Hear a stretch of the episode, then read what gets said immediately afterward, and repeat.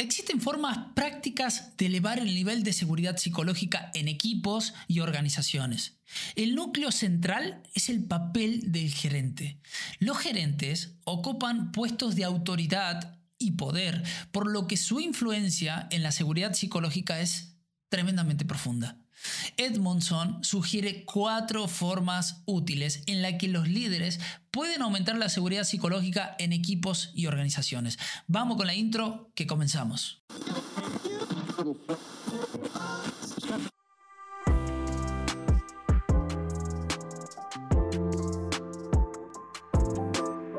Buenas a todos, soy Sergio, tu anfitrión, y esto es Ergo Hub, comprender el trabajo para transformarlo. Bienvenidos una vez más al momento de aprendizaje, un espacio breve para poder conversar de forma concisa sobre un tema o problema de seguridad específico.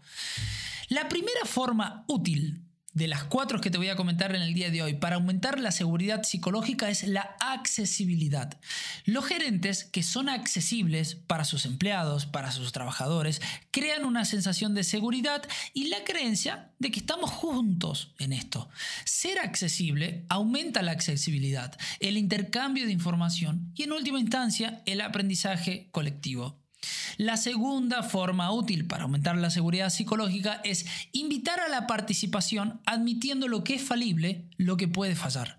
Los gerentes que admiten fácilmente los errores y reconocen que no tienen todas las respuestas, invitan a los miembros de menor rango a hablar y a contribuir.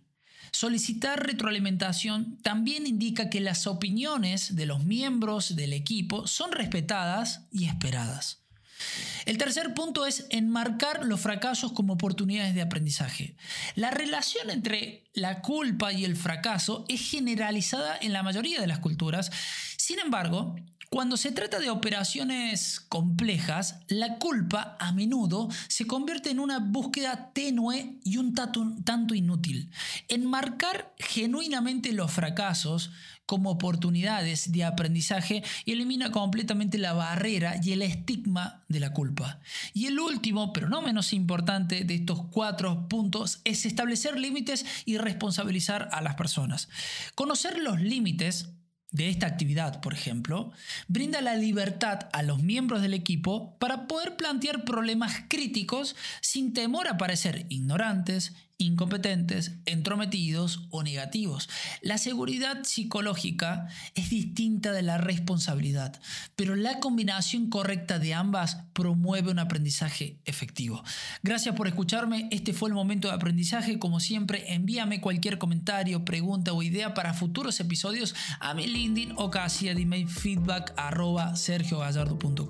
Gracias como siempre te digo por tu tiempo y nos vemos en el siguiente episodio. Chao.